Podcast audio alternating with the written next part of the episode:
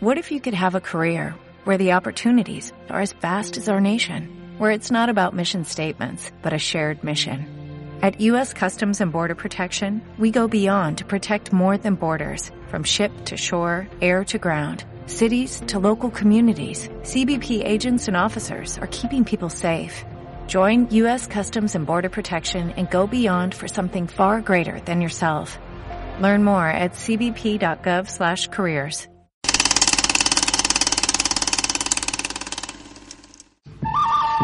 Estás escuchando Caja Negra, el podcast con comentarios de cine del bueno, el malo y el feo. Con Alexis Flores y Diego Jara. Hola muchachos, bienvenidos al primer programa de cine, series, literatura y todo lo que tiene que ver con cultura aquí en el espacio eh, de Proyecto Mandril. Este es un nuevo proyecto, pronto sabrán su nombre, porque hasta el momento no lo tenemos, pero eh, la idea es eh, generar este piloto en el cual vamos a tener bastante información acerca del mundo que a ti te gusta. Nos encontramos en la Biblioteca Viva de la ciudad de Los Ángeles, en, en la cual eh, va a ser nuestra sede o casa matriz en lo que es el transcurso de este proyecto de cine. Me encuentro con un gran amigo, Alexis Flores, un eh, tremendo comunicador audiovisual, diseñador y también un eh, célebre fotógrafo acá en la ciudad de Los Ángeles. ¿Cómo estás? ¿Cómo estáis? Bien, pues acá partiendo con el super mega proyecto. Aquí estamos, eh, feliz, interes- interesante. Veamos cómo resulta. Veamos cómo, veamos cómo resulta todo Veamos esto. cómo resulta todo esto. Efectivamente. Nuevo, nuevo en las cámaras. Totalmente. Efectivamente nosotros ahora eh, nos encontramos generando este proyecto porque encontramos que definitivamente falta algún espacio para poder hablar de cine libremente, para poder hacer recomendaciones y también para eh, adentrarnos dentro de lo que son los gustos. Acá no vamos a tener un lenguaje tan técnico, pero sí vamos a tratar de eh, adentrarnos en todo lo que a nosotros nos significa el cine, nos significan las series y también eh, libros, porque vamos a hablar mucho de literatura. Por eso también estamos acá en la Biblioteca Viva y en este minuto nos encontramos precisamente en su sala de exposiciones, que es de donde vamos a transmitir nosotros y por eso muchas veces va a ir cambiando nuestra escenografía, nuestro entorno. En este minuto nos encontramos en una exposición de Alfonso Vargas y Nostroza un eh, artista de acá de la zona, el cual ha expuesto cierto Eh, en varios lugares y eh, uno de esos es Expo Flores de Gres, ¿cierto? Bazar de Navidad, exposiciones Negro y Blanco 2018, Expo Roma, etcétera, etcétera. Así que felicitaciones a él y nos encontramos ahora aquí en su maravillosa presentación aquí en la biblioteca. ¿Qué te parece a ti este tipo de iniciativas acá en Los Ángeles? Eh, me parece súper bien, eh, que muy buena vitrina para que las personas que generalmente somos creadores de, de- de algún tipo de arte o de alguna disciplina o de algún oficio tengamos un espacio acá en la zona para que las mismas personas de la, de la, de la misma comunidad puedan saber un poco de lo que se está realizando. Hay muchas personas que realizan de manera, digamos, muy anónima y la posibilidad de poder mostrarlo en espacios como esto es una, es una oportunidad única, no tanto para las personas que exponen, sino también para las personas que tienen la oportunidad de ver a estos creadores que son locales y que tienen cosas que ofrecer tan interesantes como en cualquier parte. Correcto.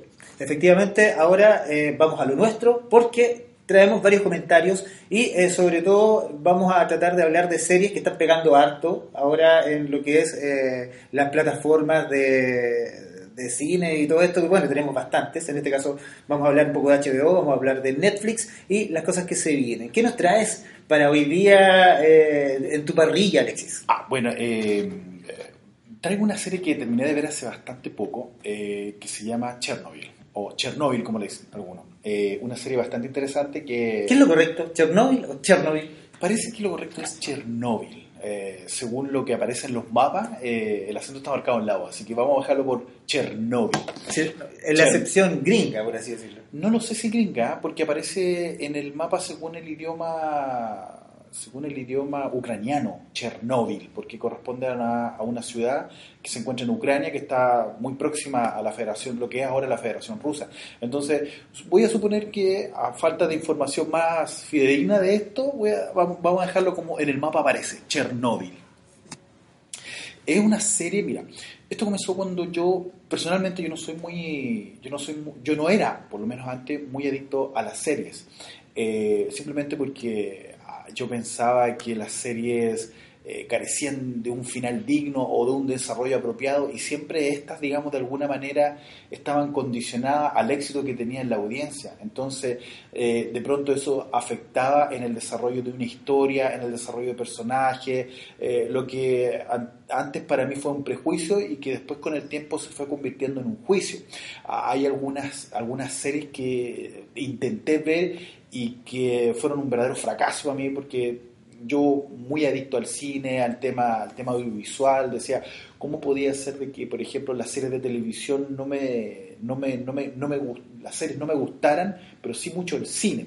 Entonces, como pasé una introducción antes de meternos en el tema, me resultó, mm, digamos, aleccionador que la, la, la nueva parrilla, la nueva oferta de series que se realizan hoy en día sea mucho más interesante y han tenido una evolución con respecto a a lo que se hacía antes. Por ejemplo, por darte un ejemplo, antiguamente cuando se estrenó la serie Lost, yo fui como un detractor de esa serie, a pesar de que tuvo muchos seguidores, la serie, por ejemplo, debido al éxito, se fue estirando como un chile insoportable que al final eh, me daba la impresión de que los personajes, la evolución del personaje fueron forzados, quizás se crearon en el momento como una teleserie, situaciones Em, situaciones que quizás no fueron pensadas en el, desarrollo de una historia y que merman en la misma, ¿te Entonces, de pronto ver algo que no sabes cuándo va a tener un final o no va a tener un final digno, ah, me provocaba un rechazo en la serie. Sí, bueno, y, por decirlo así, te tranca la pelota efectivamente cuando eh, tenemos un mercado lleno de series ahora, y eh, antiguamente, esta serie como Lost eh, buscaban sacarle el jugo, al, eh, en este caso al, tema, lo más que se podía. Y ahora tenemos series mucho más sintetizadas, en las cuales se está tratando de no sacarle el jugo, sino que también primar la calidad. En este caso, yo creo que Chernobyl quizás es un buen ejemplo. Yo creo que, mira, Chernobyl es bastante interesante porque, bueno, no es una serie como tal, se define como una miniserie, lo que significa que tiene un inicio y un final bien marcado, en una historia que es difícil de contar en pocos capítulos, eh, yo me imagino, y que y eso, digamos, funcionó al menos en esta bastante bien, porque tiene un inicio y un final, como digo, bastante marcado y un desarrollo, un, desarrollo ya bien, bien distribuido.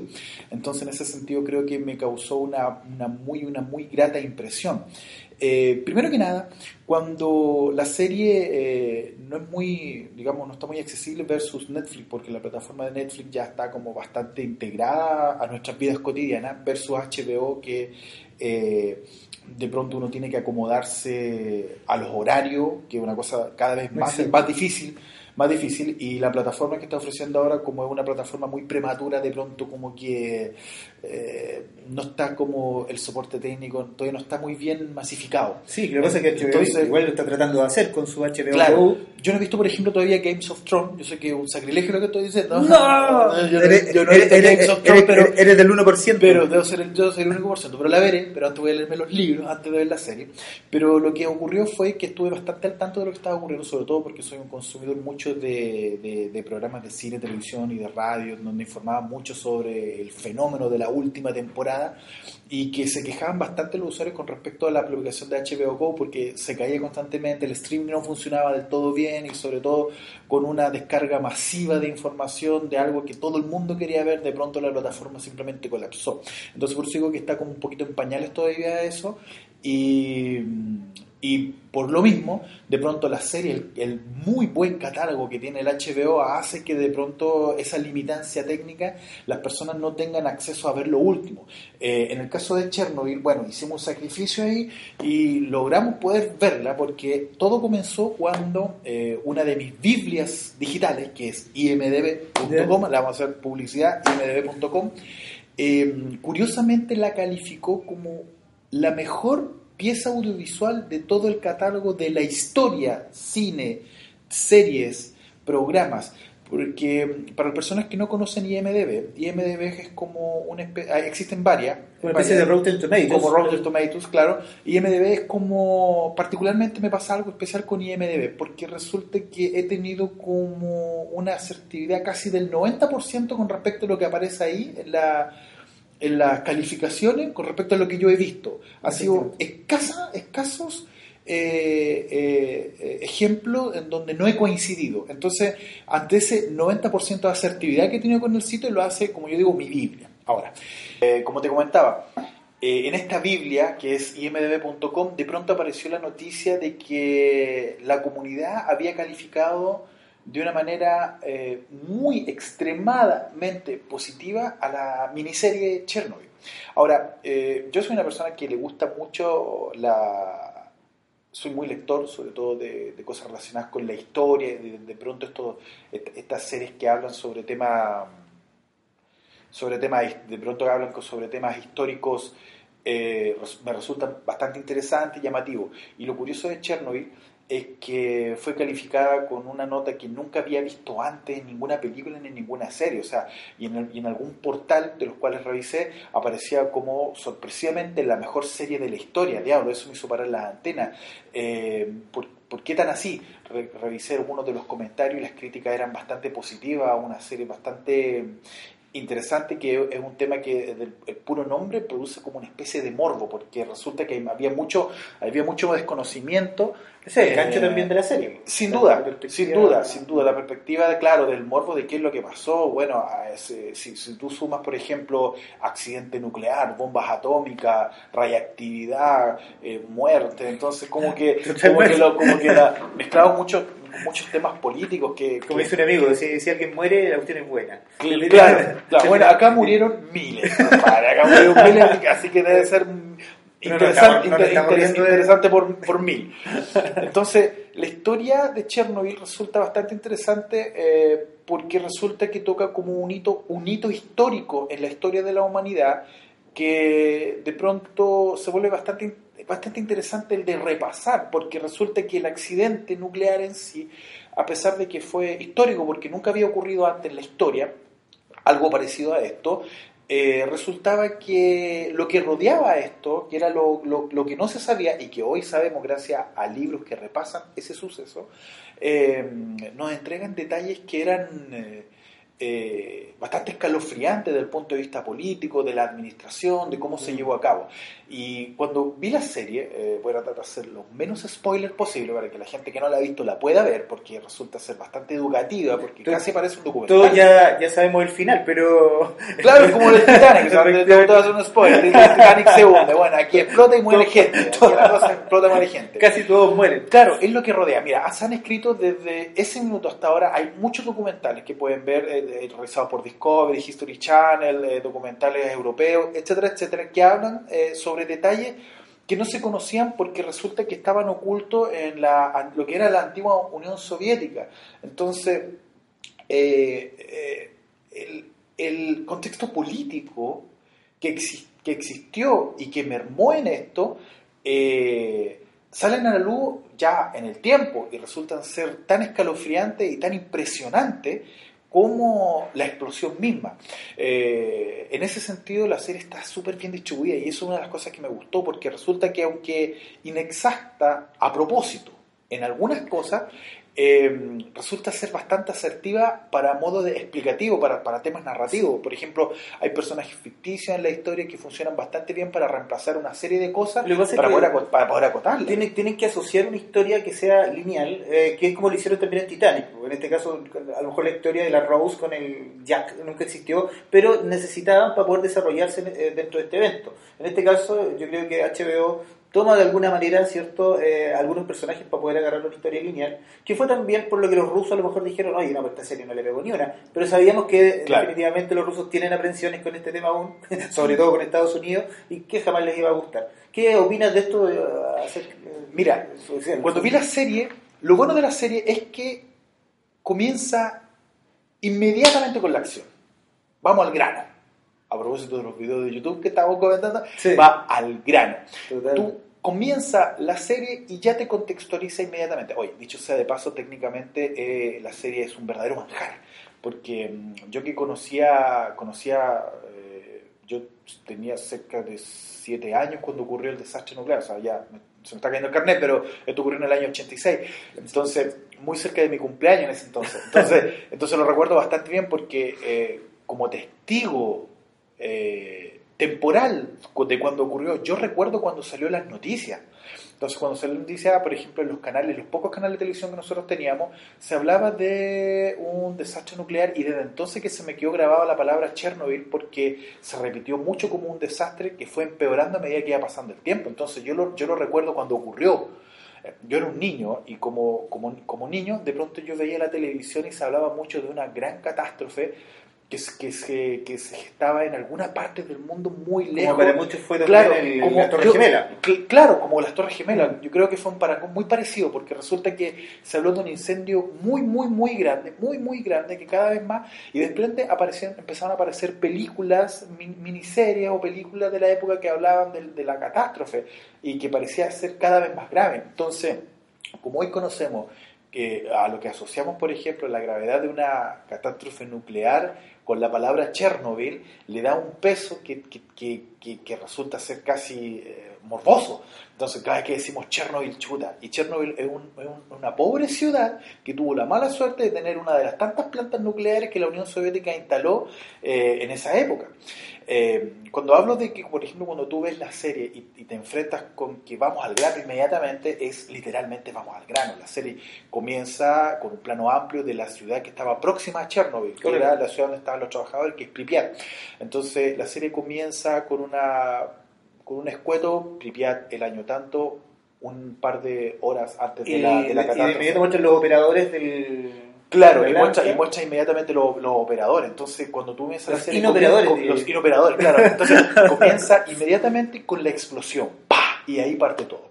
Los capítulos son cinco capítulos y están muy bien repartidos porque, aparte que juega con los tiempos, te muestra todos los sucesos principales de la catástrofe de principio a fin eh, presentando a los personajes medulares. Comienza con, una, con la presentación del personaje principal, que es el científico nuclear, que apellido Legasov, eh, Valery Legasov, que es eh, la persona que estuvo a cargo, la persona responsable, la cual fue delegada como consultor. para decir, oye, se nos presentó este problema, ¿qué tan grave es? Y ahí empieza la tapadera. Y ahí empieza, y ahí empieza la tapadera. Resulta que para poder entender un poco lo que lo que, lo que significó del aspecto político, que fue tan grave, que fue tan grave como la explosión misma, era que este, este personaje, que era el científico, que realmente existió, eh, hace una función bastante educativa con respecto a de la importancia que tiene. Asertivamente los diálogos son muy, son muy, son muy buenos porque realmente no exagera. Cuando el personaje de Legasov le dice a uno de los burócratas de, del Partido Comunista de la época en donde le dice, entienden, entiendan, que esto, que lo que nos enfrentamos es algo que jamás ha ocurrido en el planeta. Entonces, las teorías que nosotros tenemos con respecto a cómo proceder en esto nunca es solamente una teoría. Es una teoría, no hay cómo ni siquiera acercarnos a este incendio, porque radica en de que la radiactividad son, lo explicaba como miles de balas, millones de balas disparándose a la velocidad de la luz de manera eh, eh, intermitente. no, no, intermitente, intermitente, o sea, por siempre. Entonces, eh, la única forma de poder terminar con esto es que solamente lo hagan, las personas y, y, que sepan de que van a morir en el intento y no vamos a necesitar a miles de eso. Entonces, el proceso se vuelve como bastante catastrófico. La explicación bien didáctica que hace la serie, que es muy, muy, pero muy asertiva, es que ofrece, eh, como digo, eh, ofrece explicaciones bien didácticas para el espectador eh, inexperto eh, de cómo funciona a partir de cómo funciona una planta nuclear y qué lo, y qué lo llevó. Entonces, una de las, por ejemplo, una de las de la, de la escenas bastante pertinente y consecuente es cuando el personaje de, de, de Legasov, este científico, se hace el cuestionamiento interpretado por Bill Skarsgård. Stellan, no, Stellan, Stellan, Skarsgård. Stellan Skarsgård. Stellan Skarsgård, claro. Stellan Skarsgård. Entonces pregunta, ¿de qué manera de qué manera fue esto posible si técnicamente era imposible que ocurriera? Entonces, eh, ahí viene la investigación como tal, eh, que, que, radica en que, claro, hubieron aspectos técnicos que fueron obviados y ahí es donde viene la explicación política del cuento, porque resulta que la explosión, si bien eh, fue causada por los inoperantes, como tú dices, de la, de la planta, en realidad eh, la, la, causa principal es una razón política que viene de mucho más atrás. Y esto tiene que ver con una lógica, y aquí nos metemos en algo que no tiene que ver con, estrictamente con la serie, pero es súper interesante entender. Querían siempre a la fuerza ser mejores que exacto, los demás. Que, que, viene, que viene a ser la razón de cómo funcionaba el régimen. Bueno, y como decía, que una de las cosas para poder entender en perfecto de cómo que esta catástrofe pudo ocurrir es solamente si nos, no, no, nos remontamos hace mucho, mucho más atrás y las cosas que se explican desde el término de la Segunda Guerra Mundial. Después de la Segunda Guerra Mundial, la que ya todos sabemos lo que es Vox Populi, es que eh, los aliados, eh, entre los comunistas, los capitalistas, eh, se dividieron la torta una vez que se, que se derrotó el nazismo y esto, digamos, como estaban en el ala este de la parte de Europa, eh, instauraron su régimen. Y de ahí comenzó una especie de competencia de quién resultaba ser el mejor. Y si uno quería ser el mejor en lo que quiera que hagan tenía que ser literalmente el mejor sin imperfecciones. Entonces lo que ocurría era que lo que ocurría era que el régimen comunista tenía que demostrarse al mundo de que era eh, primero que nada, un paradigma diferente del comportamiento del orden de la sociedad. O sea, eh, la mezcla, no, vamos a entrar en, detalles tan técnicos sobre, sobre, cuestiones políticas, pero en realidad se entienden como dos bandos que competían entre sí para demostrar cuál de los dos era el mejor sistema que se aplicaba para la humanidad. Entonces, en ese contexto, eh, había una cuestión relacionada con el orgullo, relacionada con la soberbia también, definitivamente, por, por, la, por, el lado de los dos bandos. Ahí está la base de la inoperancia.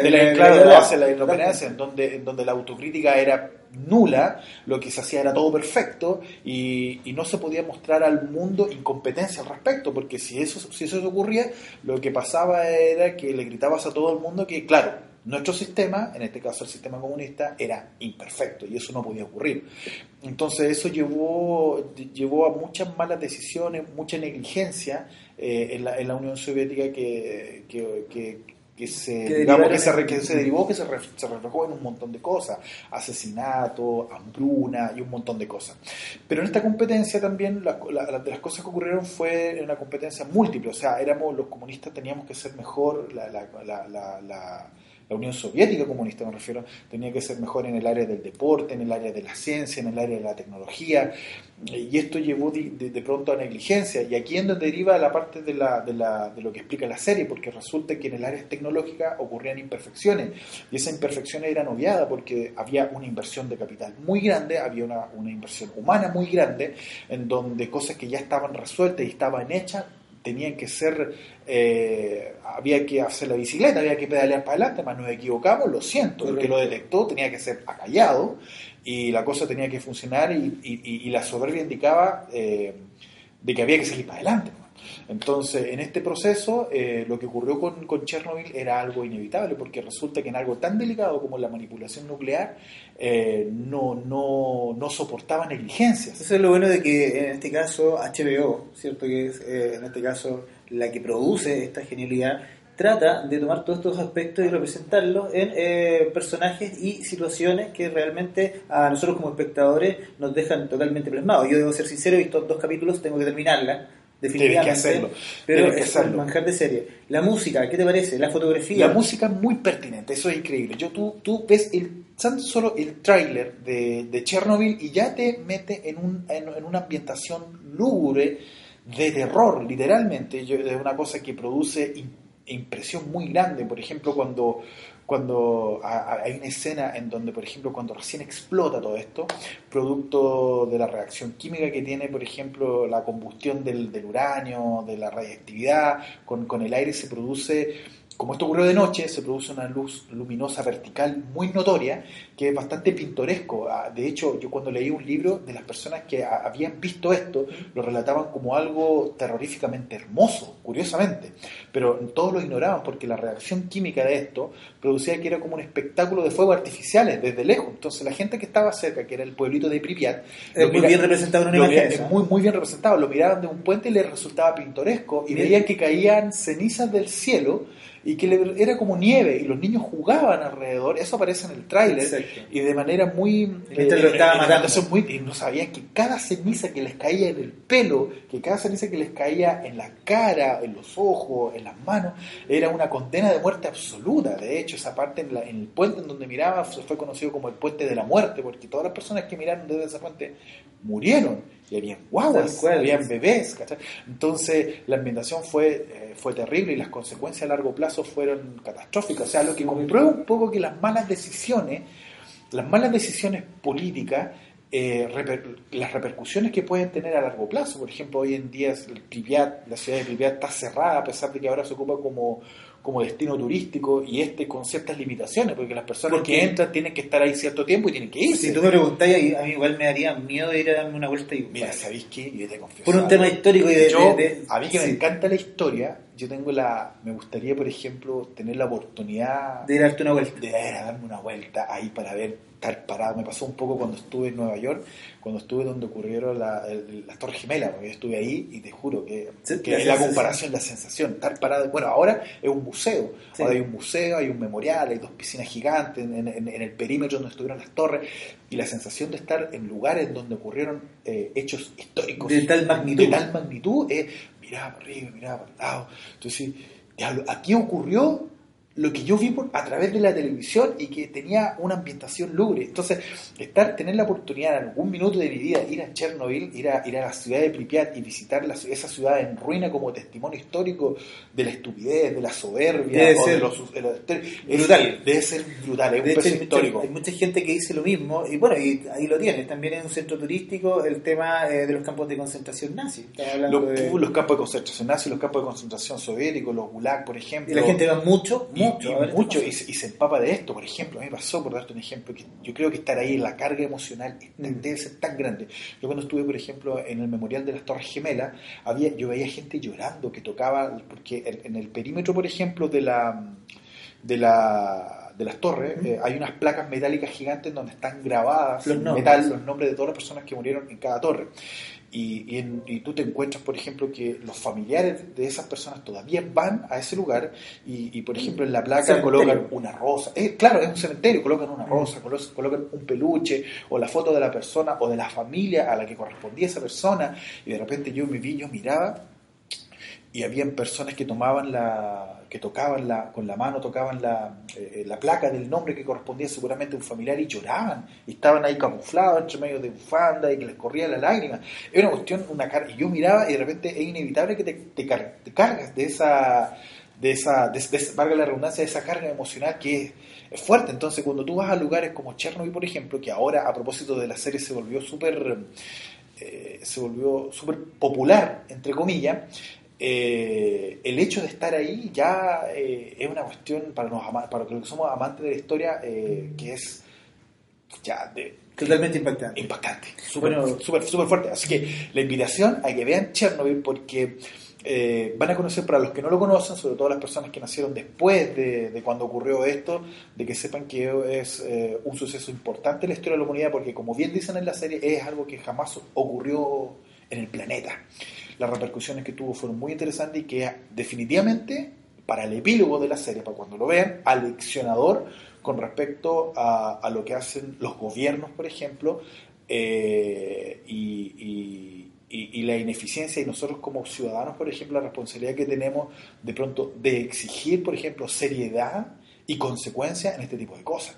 Y para que definitivamente, como, como suele ser la lápida en todos los sucesos catastróficos que han ocurrido a lo largo de la humanidad, el epílogo de ojalá nunca vuelva a ocurrir. Ojalá que nunca vuelva a ocurrir. Y hacer, y hacer memoria sobre esto y aprender de, de- de- de lo que ocurre. Yo creo que una, una de las cosas importantes que hace HBO con esto que no solo eh, eh, es una serie para entretenernos, sino que también es un documental que nos enseña un poquito, Exacto. quizás no a ciencia cierta, Exacto. si es para eso hay muchos libros que se los pueden relatar, pero eh, por lo que yo sé está basada en una de las novelas más emblemáticas eh, de acuerdo a la catástrofe de Chernobyl. Eh, Sí, está, está- mira, sí, está muy, está muy bien. Hay muchos libros que hablan de Chernobyl ah, de diferentes aspectos, desde el aspecto de los científicos, del aspecto científico, del aspecto técnico, de qué es lo que fue lo que ocurrió. Por último, uno se entera hasta cómo funciona un reactor nuclear. Yo, después de haber visto la serie, me puse a ver muchos videos documentales, videos en YouTube, te juro, A sacarle el jugo de- cómo funciona un reactor nuclear. ¿Por qué es tan importante un reactor nuclear? Están los mitos de que si la energía nuclear de pronto es realmente una energía económica, barata, porque se produce electricidad. ¿Qué es lo que, por ejemplo, alguien me preguntaba, ¿y para qué sirve la energía nuclear? Para generar electricidad. Si uno cuando prende, entonces, claro, es más económica en, algunos aspectos, eh, entre comillas, es más limpia, pero los residuos son más catastróficos. Entonces, una cosa, una cosa, es una cosa es un tema, ahí tenía Japón y un montón de cosas. Pero bueno, eh, vamos a. Vean Vean, yo lo recomiendo. Vean la serie, búsquenla por internet, eh, vean la forma de verla, eh, vean cuando se reprograma, pero vean, es muy, eh, entre comillas, es entretenido, pero es, una, es, es, una, es una entretención, es una entretención educativa. Si tienes la plataforma streaming HBO Go está toda completa y también tú sabes. Ahí en internet puedes encontrar todas las maravillas. Chernobyl totalmente recomendada. Absolutamente. Y, por, último, y por, último, bueno, si no lo dice IMDB, que tiene una calificación de creo que 9.6 de un máximo de 10, que aquí nadie, ninguna, ni, hasta el minuto yo no conocía ninguna que había llegado hasta ese parangón, es como sacarse un 6,9, que es bastante difícil eh, en el mundo de las películas y sobre todo en el mundo de los gustos. Hay, que, puro, hay que puro aprovecharla, después de la bomba que fue Game of Thrones y eh, haber partido, ¿cierto? O haber eh, rellenado ese espacio con algo como Chernobyl, yo creo que es una jugada bastante inteligente de HBO porque está tomando también el otro público, el público que a lo mejor no le gustan tanto las cosas de fantasía y que sí quieren acercarse un poquito más a la historia. Chernobyl, recomendada por HBO, compadre. Y próximamente se viene The Gotsman, que por ahí también va un poquito el comentario, lo vamos a hacer yo creo en el próximo video porque efectivamente es el, la tremenda serie y viene del padre Alan Moore, un, escritor pero de lujo de cómics. Así que también vamos a hacer la invitación. Bueno, nos vamos a ir por otro lado porque vamos a hacer una recomendación también de acuerdo a lo que nos trae Netflix en julio. Netflix, como tú sabes, siempre va rellenando su parrilla y eh, la, rellena, con este estilo con el que conversábamos, ¿cierto? De que te manda los capítulos completos de una sola patada y efectivamente te podéis mandar ahí el maratón. A algunos les encanta y otros, como el Alexis, dicen que es una eh, es un sacrilegio mandarte ocho horas de una serie que hicieron durante un año y medio. Sí, yo, bueno, yo admiro a las personas que pueden hacer eso porque la verdad es que aunque yo lo traté de hacer, al final para mí es un ladrillo, un verdadero ladrillo, tener que eh, ver tantos capítulos. Por alguna razón, eh, eh, la historia está separada en capítulos. efectivamente, vamos con las recomendaciones. vamos a hablar de Stranger Things. Una serie que realmente ha pegado bastante en el corazón, no solo de la gente que le gusta las series y el cine, sino que también de los nostálgicos, porque estamos hablando de una serie que está desarrollada en los años 80, se basa en los años 80. No hay celulares. No hay celulares. No hay celulares, la comunicación es perfecta. No hay celulares. Eh, no aparece, no aparece ningún celular en la serie, lo cual se agradece bastante. Eh, eso, eso es hermoso, porque no solo eso, sino que también te destacan eh, todas esas cosas que a nosotros nos gustaban y que crecimos de los 80 pasando para los 90. Como los juegos de rol, la música, compadre. la música, la, la, música, la música es el leitmotiv de la vida en este caso, porque resulta que el Stranger Things yo vi las dos temporadas anteriores y claro, es como un, guiño emotivo, muy emotivo a la época que nosotros vimos, porque mi niñez es de los 80, entonces prácticamente yo tenía la edad de esos niños cuando ocurría la serie, entonces de repente maravillarse un poco con la fantasía y que evoca un poco la, la, narrativa que tenían las antiguas películas de fantasía de los 80, como la historia sin fin, si alguien no la ha visto, los, navegantes, los no recuerdo los nombres, ET, por ejemplo. Entonces evoca un poco mucho esa, esa, magia. Eso es lo que te, llena el corazón, porque efectivamente si tú ves esta serie, ves mucho de Steven Spielberg, ves mucho de Robert Zemeckis, ves mucho de eh, directores. Es una fusión, yo creo que los showrunners de esta serie eh, lograron eh, tomar todas estas cosas, sintetizarlas en algo y hacer una serie que realmente te vuelve a ser cabros chicos, como cuando te sentaste a ver ET por primera vez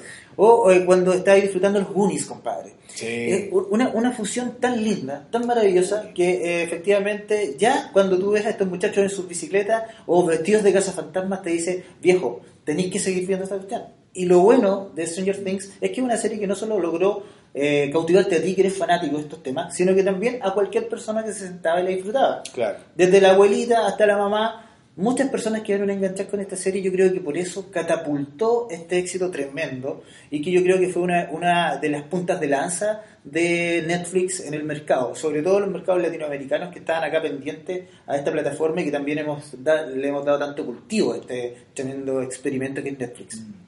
Sí, mira, yo cuando, para mí fue una grata sorpresa, partiendo desde los créditos iniciales, porque el, puro sonido de, de, los créditos iniciales son bastante, mm, eh, son, son, son, bastante emotivos, o sea, te, evoca a las antiguas marquesinas de cine, no sé, si tú te acuerdas, esas marquesinas que incluso de repente evocan en las películas, que son esas marquesinas cuadradas en donde las letras de, de las eh, de las películas estaban escritas en neón. En neón, en neón, sí. Entonces, los, de, los detalles, digamos... Los arcades, compadre. Exacto.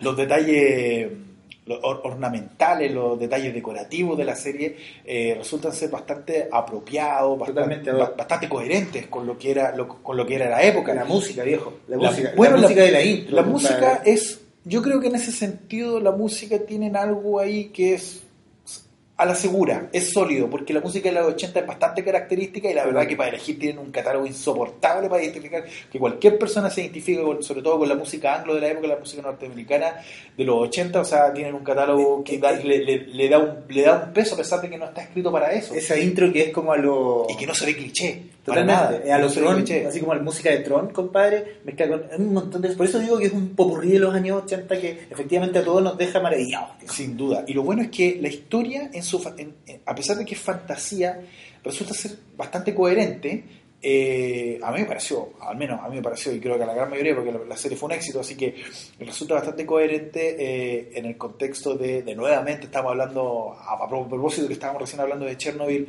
de experimentos científicos que se escapan de las manos y que los niños, que, son los que tienen la mayor curiosidad sobre las cosas, sobre la ciencia, en ese tiempo que eh, era, un, era un, poco, fue un poco más de lo que es ahora, en donde había la, la, curiosidad, porque no había tantas distracciones. Totalmente. Las estaban relacionadas, por ejemplo, con juntarse con los amigos, eh, inventar juegos, inventar historias, los primeros romances, eh, la historia de, de, lo sobrenatural, eh, de investigar cosas, que es muy el espíritu de la película, por ejemplo, antigua de los navegantes, con el espíritu, por ejemplo, de películas de John Landis, por ejemplo, o de Jim Henson, donde había mucha fantasía, en donde lo que tú veías ahí, eh, a pesar de que sabías que no existía, realmente lo creías, que es algo que no pasa ahora, en donde tú, de pronto tú ves, a propósito, porque hemos perdido un poco la capacidad de asombro, pasa un poco por eso, porque resulta que cuando tú ves eh, de repente cosas que son fantasía, a pesar de que están en un contexto terrenal, de repente como que no lo compras porque ya como has visto tanto, eh, hay tanta información de todo, de pronto asustarse resulta bastante difícil en una película. Difícil en una película de terror. Que la internet. Eh, exacto, porque en internet entonces tú dices, hoy en día los niños, eh, por ejemplo, les, resulta difícil poder asombrarse con cosas o asustarse con cosas.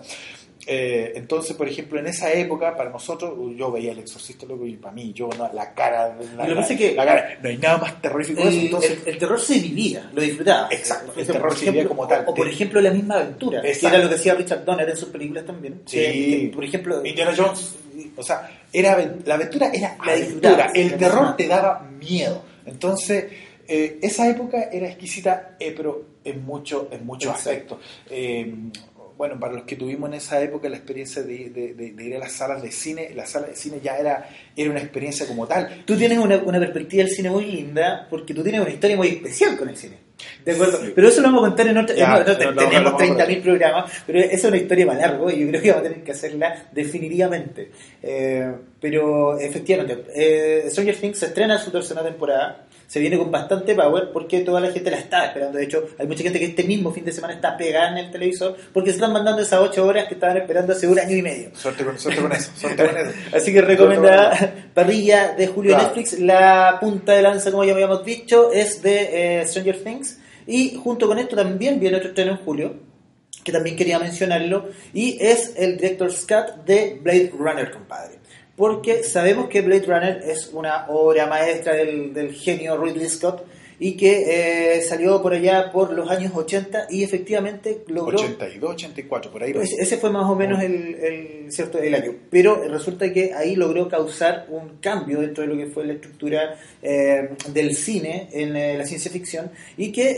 eh, también se asoció a una música maravillosa con Vangelis, Sí, compadre, que es sí. genial, a una fotografía que realmente te voló la cabeza y que está basada también en algunos mangas japoneses, en el cual el- este, este gallo, con una amplitud de mente para su época desbordante, logró eh, generar esta obra de arte que se llama Blade Runner. La cosa es que en el transcurso del tiempo se hicieron muchas eh, nuevas ediciones de esta película, se reeditó, eh, hicieron mejoras en las cuales iban incorporando en los DVD algunos tips o algunas, no sé, mejoras gráficas, mejoras de audio, etcétera, etcétera, remasterizaciones. Pero de todas estas remasterizaciones, Ridley Scott jamás hizo partícipe de ninguna.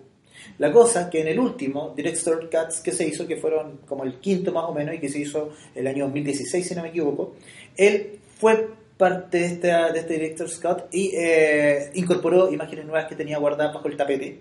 Y lo que hizo que todos los fans se emocionaran.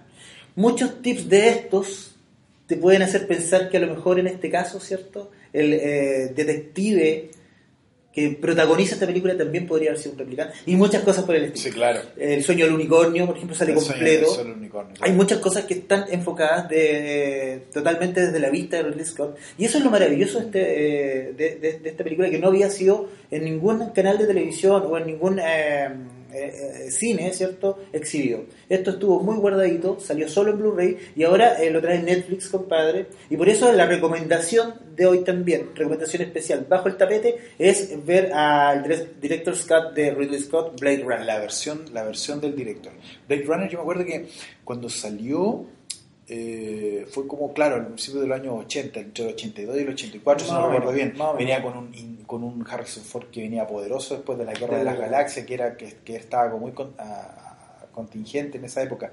Y mm, yo recuerdo eh, bueno, yo era muy niño cuando salió la película y yo la vine a ver mucho tiempo después eh, en VHS y yo recuerdo después que la que la película parece que fue como un fracaso económico cuando recién salió, si es que no recuerdo mal. Sí, de hecho la película- le pasó a Ridley Scott mucho, a pesar de que Ridley Scott es un director que ha hecho muchas piezas de arte, hoy se ha vuelto como más, más, más, más- un poquito más Es que con el tiempo se con ha el, culto. con, el, con, el, con el tiempo le pasó mucho, con la película Leyenda también le pasó, que fue un fracaso, pero Fracaso después, en taquilla. pero claro, fue un fracaso en taquilla, él lo pelaron por todos lados, y, pero con el tiempo, al igual como pasó con Leyenda, Blade Runner con el tiempo fue adquiriendo como una especie de pieza de culto, eh, en donde después de tiempo, después de estrenada, empezó a cosechar, digamos, las críticas que no recibió en su momento. Entonces, recuerdo que en algún minuto vi algún reportaje de él en donde se refería a propósito de Leyenda y de Blade Runner, que era gratificante por fin que le reconocieran, él decía que era gratificante que le reconocieran un poco el, mérito artístico, a pesar de que ya no estaba echando ni un peso por,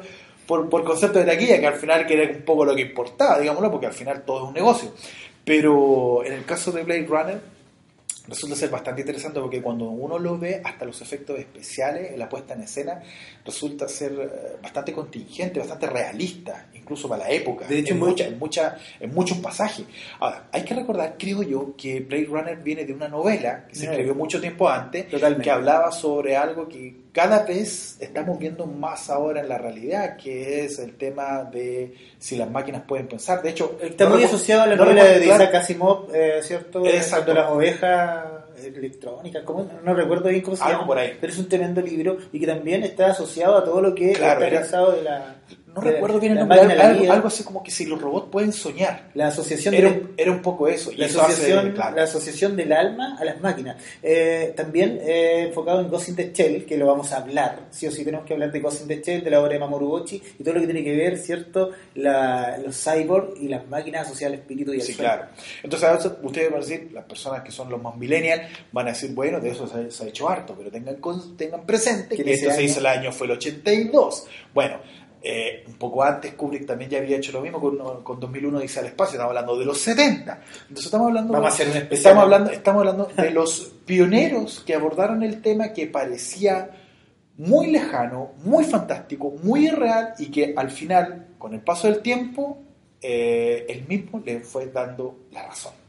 Eso, eh, le, eh, fue, le, fue, le fue dando la razón a Y estos, a eso, es lo maravilloso y de hecho es muy paradójico que efectivamente cuando se estrenó Blade Runner fue una- un fracaso en taquilla, realmente la gente no entendió la película ni el concepto, pero que después fue eh, dándole bastante poder también esta idea a otro tipo de películas que eh, también salieron eh, de- en esos años. Y que fueron def- definitivamente que fueron como una inspiración. Mira, yo recuerdo una vez, a propósito de Blade Runner, el título, Blade Runner. ¿Qué significa? Yo le pregunté a una, a una, a una persona norteamericana, ¿Ya? inglesa, ¿qué significaba, el nombre? Y me decía que hasta el nombre tenía una interpretación bastante difícil. Ahora lo puedes buscar por internet, que tiene que ver con el cuchillo, ese blade que se ocupa, el cuchillo para afeitarse. Sí, sí. Entonces, claro, aplica que el, cuchillo cuchillo, corredor. corredor que va seccionando Sí. todo lo... Sí, porque recuerda tú que los Blade Runner en la película son, en este caso, esta unidad especial que, que, que busca, caza a los réplica. que va, que va cazando a los, a los replicantes, claro, porque de repente, a pesar de que fueron creados por los humanos, de pronto se volvieron como una amenaza. Algo, que, algo que también vi en la película de inteligencia artificial de Spielberg, donde de, de repente le daban tanta autonomía a, la, a, la- a las máquinas, que le dieron, le dieron tanta autonomía que ya sobre un, un problema. A propósito de, si alguna vez escucharon la noticia hace poco de que dos inteligencias artificiales crearon un lenguaje propio, que esto no es película, esto realmente pasó hace dos, hace como dos años atrás. El cine se hace realidad. Se hace realidad, de que descubrieron de que dos, dos, eh, Computadores conversados. dos computadores conversaban, pero conversaban a través de un lenguaje que inventaron para entre ellos mismos para poder comunicarse y ante el susto los apagaron. Esto es real y pasó hace poquito. Entonces, eh, da un poco de que a dónde va a llegar, a dónde va a llegar esto, vamos? a un poco a dónde vamos. Y ahí nos que también está dentro de lo que nosotros alcanzamos a saber y dentro de lo que realmente sucede, porque tú sabes que Sí, claro, filtran sí, claro, de pronto, de pronto, claro, se filtran y se tergiversan un poco las cosas. Mira, me hace acordarme de otra película muy interesante que se llama Jurassic Park, en donde hay una escena muy interesante que aparece el científico cuando están conversando en la mesa redonda y debatiendo cuestiones éticas sobre eh, el traer dinosaurios a la vida real. A propósito, de ¿qué, qué tiene que ver esto con Blade Runner? Porque el personaje de, de Ian Malcolm, que era el científico matemático Sí. que hablaba, que era, no recuerdo el nombre del... del Sí, Jeff. Goldblum. Jeff Jeff Goldblum, Goldblum. que siempre le dan papeles científicos. Bueno, Sí. él tenía una línea muy interesante que creo que mucha gente se la pasó por alto cuando él decía de que los científicos se preocupaban tanto de... eh, los científicos se preocupaban tanto de si podían o no podían hacer algo que jamás reparaban en si debían hacerlo, que es un poco la lógica que tiene la ciencia en estos aspectos, cuando hablamos de genética, ese tipo de cosas más, y la inteligencia artificial y las cosas relacionadas con la computación que están súper atingentes hoy en día, en donde eh, la curiosidad humana por querer lograr hacerlo es más grande sobre los aspectos morales. No podemos ser más grandes que Dios. Claro, Sí, entonces, recuerdo ese- entonces, entonces, al final todas estas películas son muy interesantes, eh, son muy interesantes la ciencia ficción a pesar de los detractores que tiene el género, Vamos a tener que hacer resulta. Porque resulta claro que te acerca un poco a, a, a la- a- a un contexto de que cómo ocurriría para las personas si esto realmente pasara. Entonces ahí ya nos escapamos de la ciencia Sí, ficción que nos pasamos nos, pasa- pasamos a la ciencia ficción y nos colocamos en, en estos en estos. O sea, por ejemplo, por darte un ejemplo, yo una vez leí un cuento de Isaac Asimov a propósito de, de- de lo- del escritor de ciencia ficción, en donde en los años 70 escribió un cuento, para que lo busquen en internet, que se llama ¿Cuánto se divertían? que era una situación hipotética en donde en un futuro muy lejano la gente iba a ver a través de dispositivos que hoy podían perfectamente ser los teléfonos o los tablets o la internet, en donde veían cómo se divertían antes los antepasados y se referían específicamente a la lectura.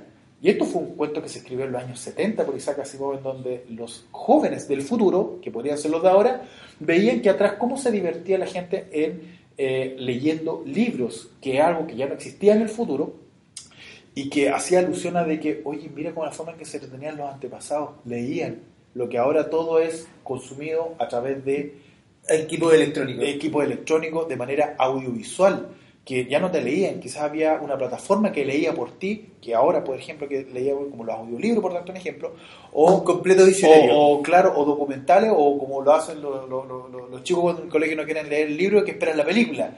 Entonces, ¿cómo se eso hacía antiguamente? A través de la lectura. Y en el cuento de eh, cuántos, cuántos se divertían, resultaba ser casi una cuestión profética.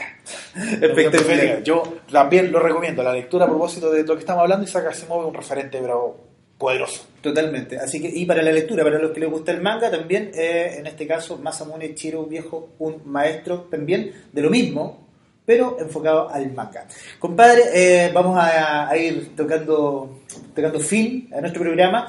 Las recomendaciones, ya dijimos, partimos con Chernobyl de HBO Viejo, tenéis que verla, son cinco capítulos.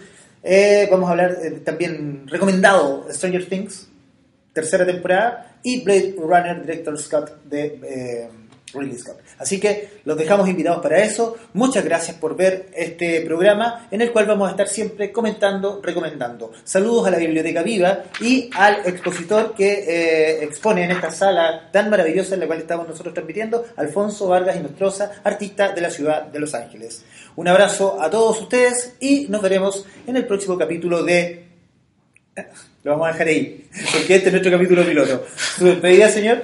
Eh, muy agradecido de este primer programa, un experimento para mí, porque no estoy muy acostumbrado, así que pido disculpas a, a quienes están viendo si de pronto eh, me he apasionado diciendo algunas cosas o no las he dicho correctamente o si me he equivocado en algún aspecto, quizás alguien conozca mejor que yo, pero al final se trata de para que puedan dejar comentarios y puedan re- hacer una retroalimentación de lo que estamos haciendo y veamos cómo resulta esto. O sea, tenemos un interesante y entretenido espacio a hablar de lo que más nos gusta y de lo que nos puede abrir la mente. Así que la invitación está hecha y ojalá este proyecto pueda seguir eh, adelante.